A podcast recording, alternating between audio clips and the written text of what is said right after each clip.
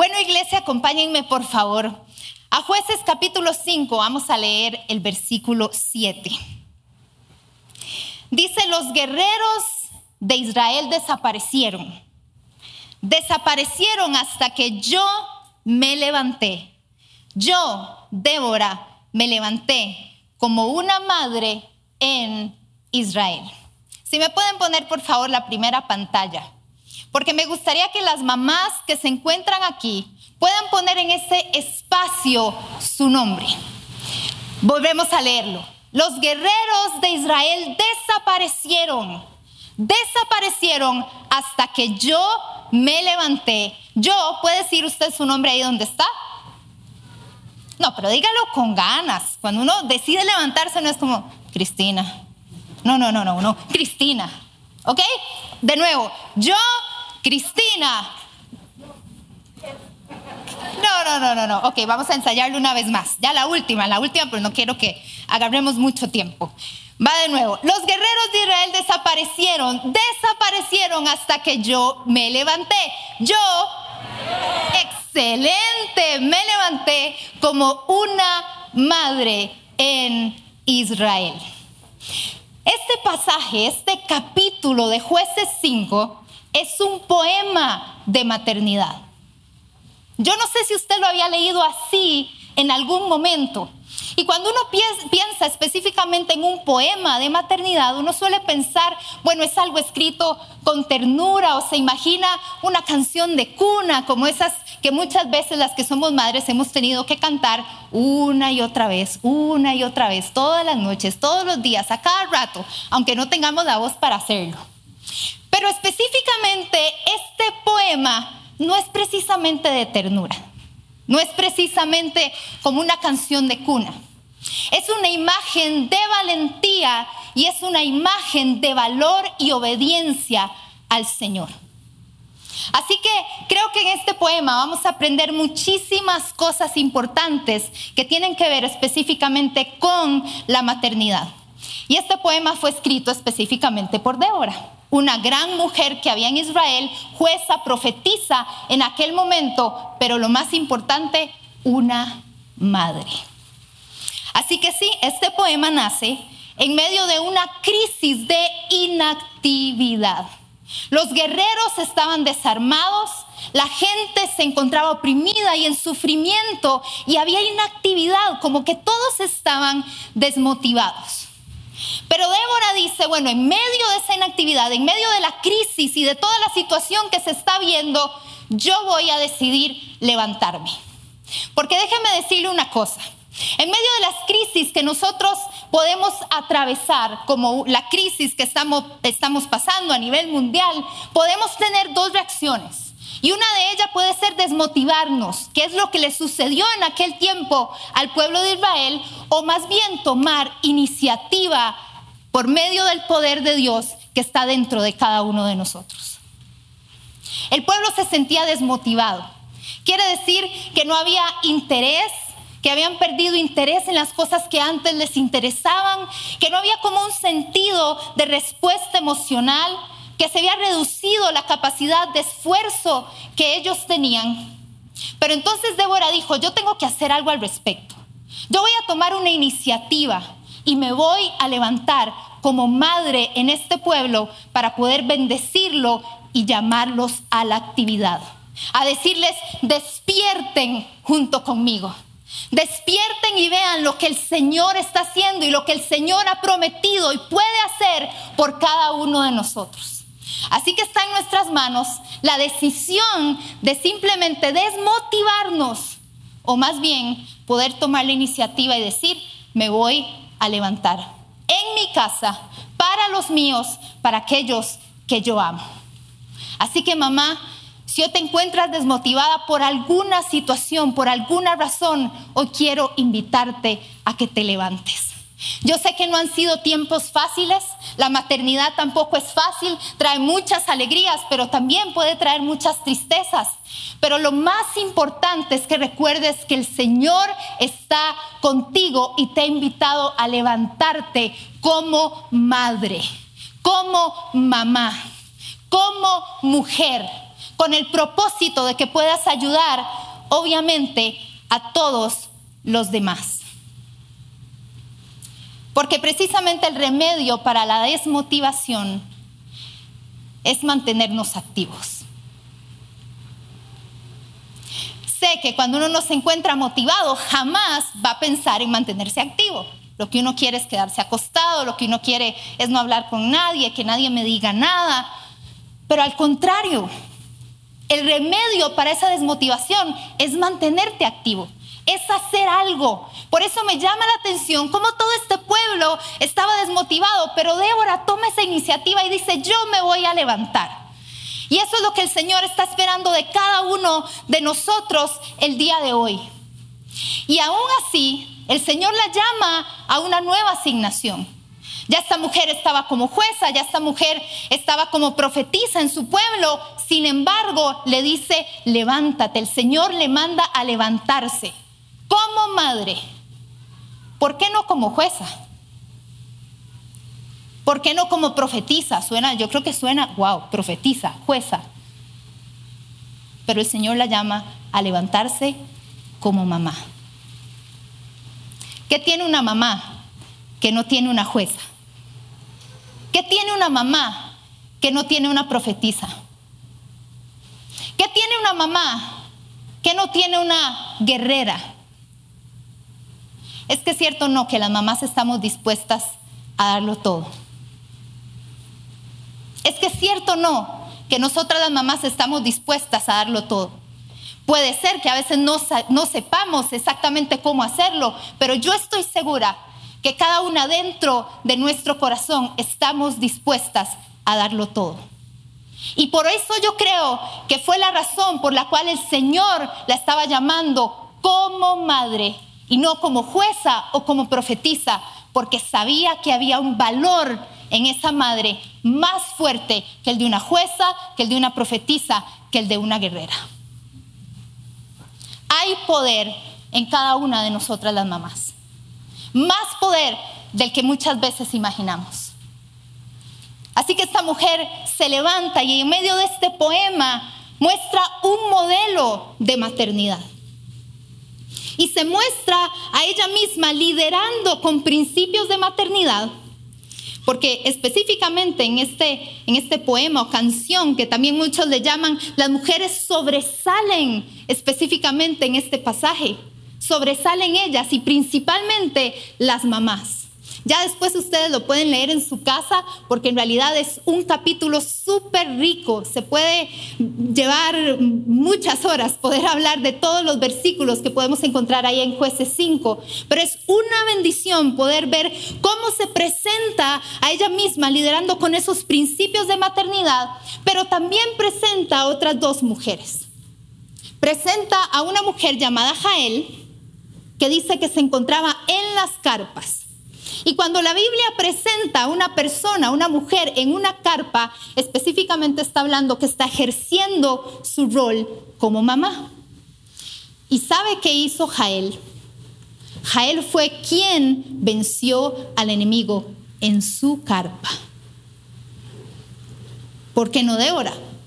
¿Por qué no los guerreros?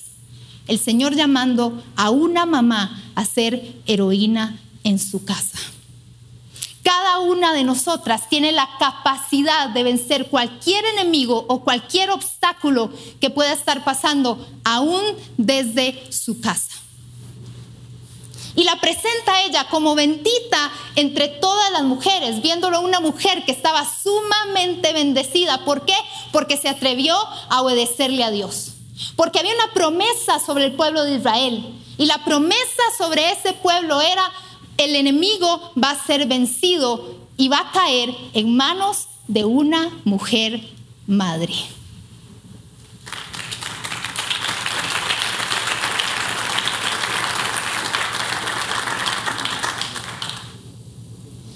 A mí me impresiona tanto la Biblia, de verdad.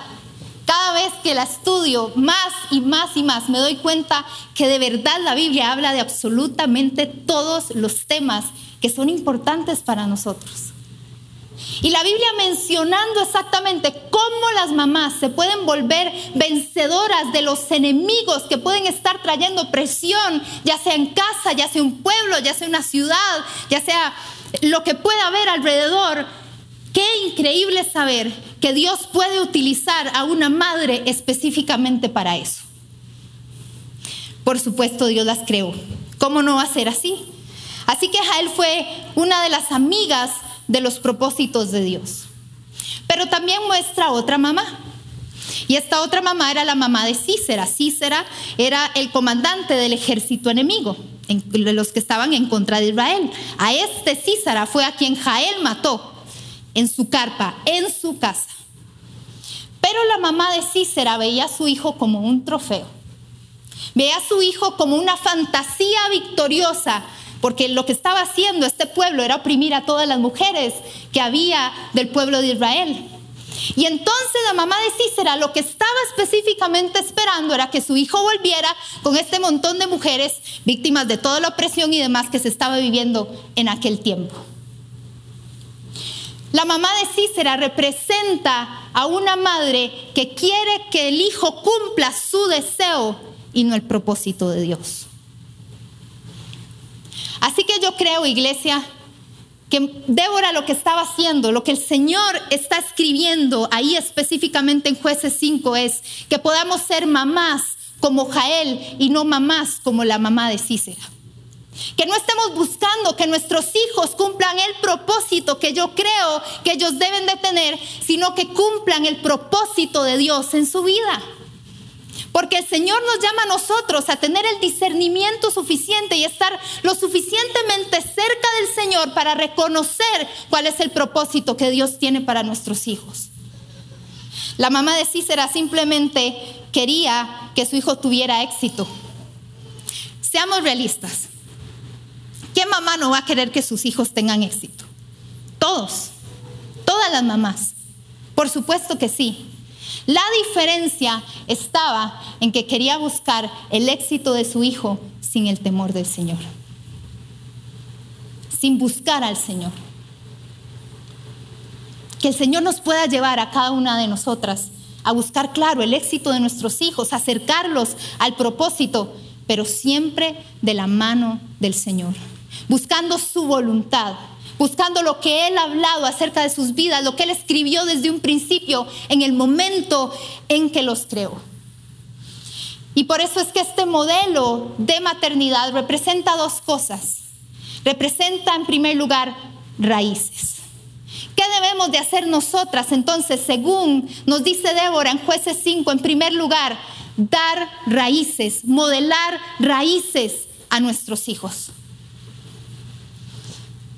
Una de las cosas que esta madre de Israel estaba haciendo era hablando específicamente a sus hijos, construyendo su identidad.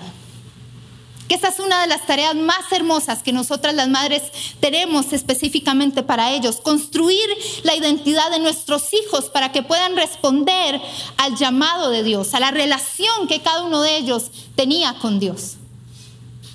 Y por eso es que nosotros nos encontramos en Deuteronomio capítulo 6, del versículo 4 al 9, un pasaje que es un llamado para todas las familias. Pero creo yo que mucho también de este pasaje tiene que ver con nosotras, las que somos madres, que dice, escucha Israel. El Señor es nuestro Dios, solamente el Señor. Ama al Señor tu Dios con todo tu corazón, con toda tu alma y con todas tus fuerzas. Debes comprometerte, comprometerte con todo tu ser a cumplir cada uno de estos mandatos que hoy te entrego y repíteselos a tus hijos una y otra vez. Y los hijos de este momento dicen, no, por favor, pastora, no diga eso. Repíteselos a tus hijos una y otra vez. ¿Cuántas mamás que pasan repitiendo todo el tiempo están aquí? ¿Verdad? Esas que decimos, ¿cuántas veces se lo tengo que decir? ¿Verdad que sí? Bueno, hoy, aquí hay confirmación de eso. Repíteselo a tus hijos una y otra vez. Habla de ellos en tus conversaciones, cuando estés en tu casa, cuando vayas por el camino, cuando te acuestes y cuando te levantes. Átalos a tus manos, llévalos en la frente como un recordatorio, escríbelos en los marcos de las entradas de tu casa y sobre las puertas de la ciudad. Lo primero que nos enseña aquí Deuteronomio es, tenemos que vivir esas palabras y esos mandatos de Dios y después de vivirlo, ahí le podemos entonces hablar a nuestros hijos acerca de ello. Y dice aquí repetírselo, hablárselo una y otra vez. Cuando nos acostamos, cuando nos levantamos, cuando estamos en el camino, cuando estamos en la casa, aunque a veces parezcamos un poquillo lorillas. Ahora, habla de conversaciones, por favor. Habla de enamorar a nuestros hijos de la palabra, habla de acercarlos a la palabra, no precisamente obligarlos. Y poder tener esas conversaciones que nuestros hijos necesitan tener acerca de la palabra de Dios. A mí en mi casa me vacilan un montón. Y hablo de mi esposo y mis dos hijos, porque cada vez que yo encuentro una oportunidad, algo que está pasando, algo que veo, saco algún versículo o les digo, ay, mira, Jesús dijo algo parecido a eso y aprovecho y ahí les hablo algo acerca del Señor. Entonces, les voy a ser sincera, algunas veces me siguen la conversación y me dicen, ay, sí, mami, ¿qué quiere decir eso? Y me hacen preguntas. Pero hay otros momentos en que veo yo que los tres hacen. Ustedes ya saben, ustedes ya conocen esas caras, ustedes ya conocen esos ojos. Pero yo sé que es mi responsabilidad. Pero yo sé que tengo que hablar de la palabra con mis hijos. Pero yo sé que tengo que repetírselos en el camino, sé que tengo que repetírselos en el momento en que nos levantamos, en el momento en que nos acostamos, en el momento en que estamos en casa y cuando estamos fuera de casa. Porque si hay algo importante es que nuestros hijos tengan presente al Señor. Y la forma en que ellos pueden tener presente al Señor es que otros le puedan estar hablando a ellos acerca de, de Dios. Así que mamá, sigue hablando, sigue conversando, sigue trayendo a la mesa esas conversaciones que son importantes, sigue trayendo a la mesa ese amor que tú tienes por el Señor. Y que no te preocupe si te vuelven los ojos o si te dicen, ay, sí, mami, ya sé. Porque tus palabras van a quedar guardadas en su corazón. Eso es lo que dice Deuteronomio. Ámalas, átalas, tenlas en ti y después repítelas una y otra vez para que queden guardadas en tu corazón, en su corazón. Les podría contar miles de historias en el momento en que fui pastora de jóvenes, cómo de verdad las palabras de las mamás y de los papás quedan guardadas en el corazón de los hijos. Siempre los mencionan. Mi papá me dijo esto, mi mamá me dijo lo otro, este fue su consejo, yo no hice caso y la volé. Pero no le voy a decir a mi mamá que tenía razón. Miles de historias. Porque es nuestra responsabilidad hablarles a nuestros hijos. Por eso es que en jueces 5 también vemos a Débora hablando a Barak, hablando como madre espiritual. Barak no era el hijo de Débora, de hecho era el comandante del ejército de Israel. Y ella le hablaba a Barak. Y en un momento estaba ella debajo de su palmera y manda a llamar a Barak y le dice, Barak, ¿no te dijo el Señor, no te ordenó el Señor que tenías que ir a pelear con tu ejército, con tu gente y que Dios te iba a dar la victoria? ¿Qué quiere decir esto en la palabra de Dios? Que cada uno de nosotros tiene que estar recordándole a los demás cuál es el propósito de ellos en su vida. Que no olvidemos y que le podamos decir, no, no, no, no, no. Yo quiero recordarte quién sos vos. Yo quiero recordarte que sos un hijo y que sos una hija de Dios. Yo quiero recordarte que naciste con un propósito, con una asignación y con un destino que cumplir. Porque hay autoridad en el momento en que una madre habla a su hijo, aun si es una madre espiritual. Por supuesto que hay autoridad para hablar sobre esa vida.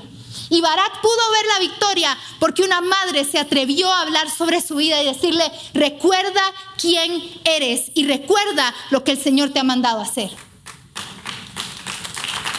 Recuerda lo que el Señor te ha mandado hacer. Ay, es que estoy desmotivado.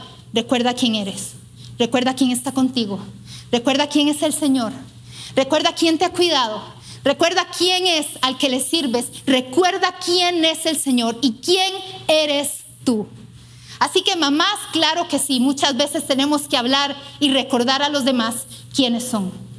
recordarles su identidad y construir su identidad en su relación con Dios, pero también en su relación con otros, porque hay generaciones que dependen también de muchos de nosotros, de todos nosotros, me atrevería a decir. Dice en el Salmo 78 del versículo, el versículo 4 y luego vamos a leer el 6 al 7. Escuche esto.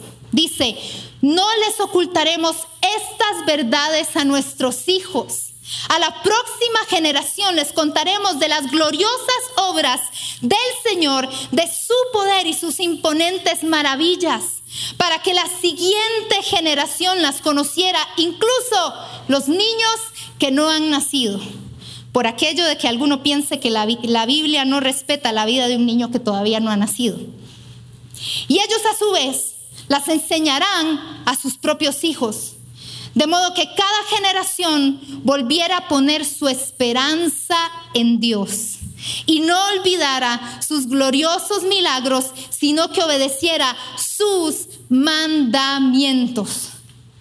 Mamá, tienes la responsabilidad de contar a tus hijos las maravillas que el Señor ha hecho en el pasado.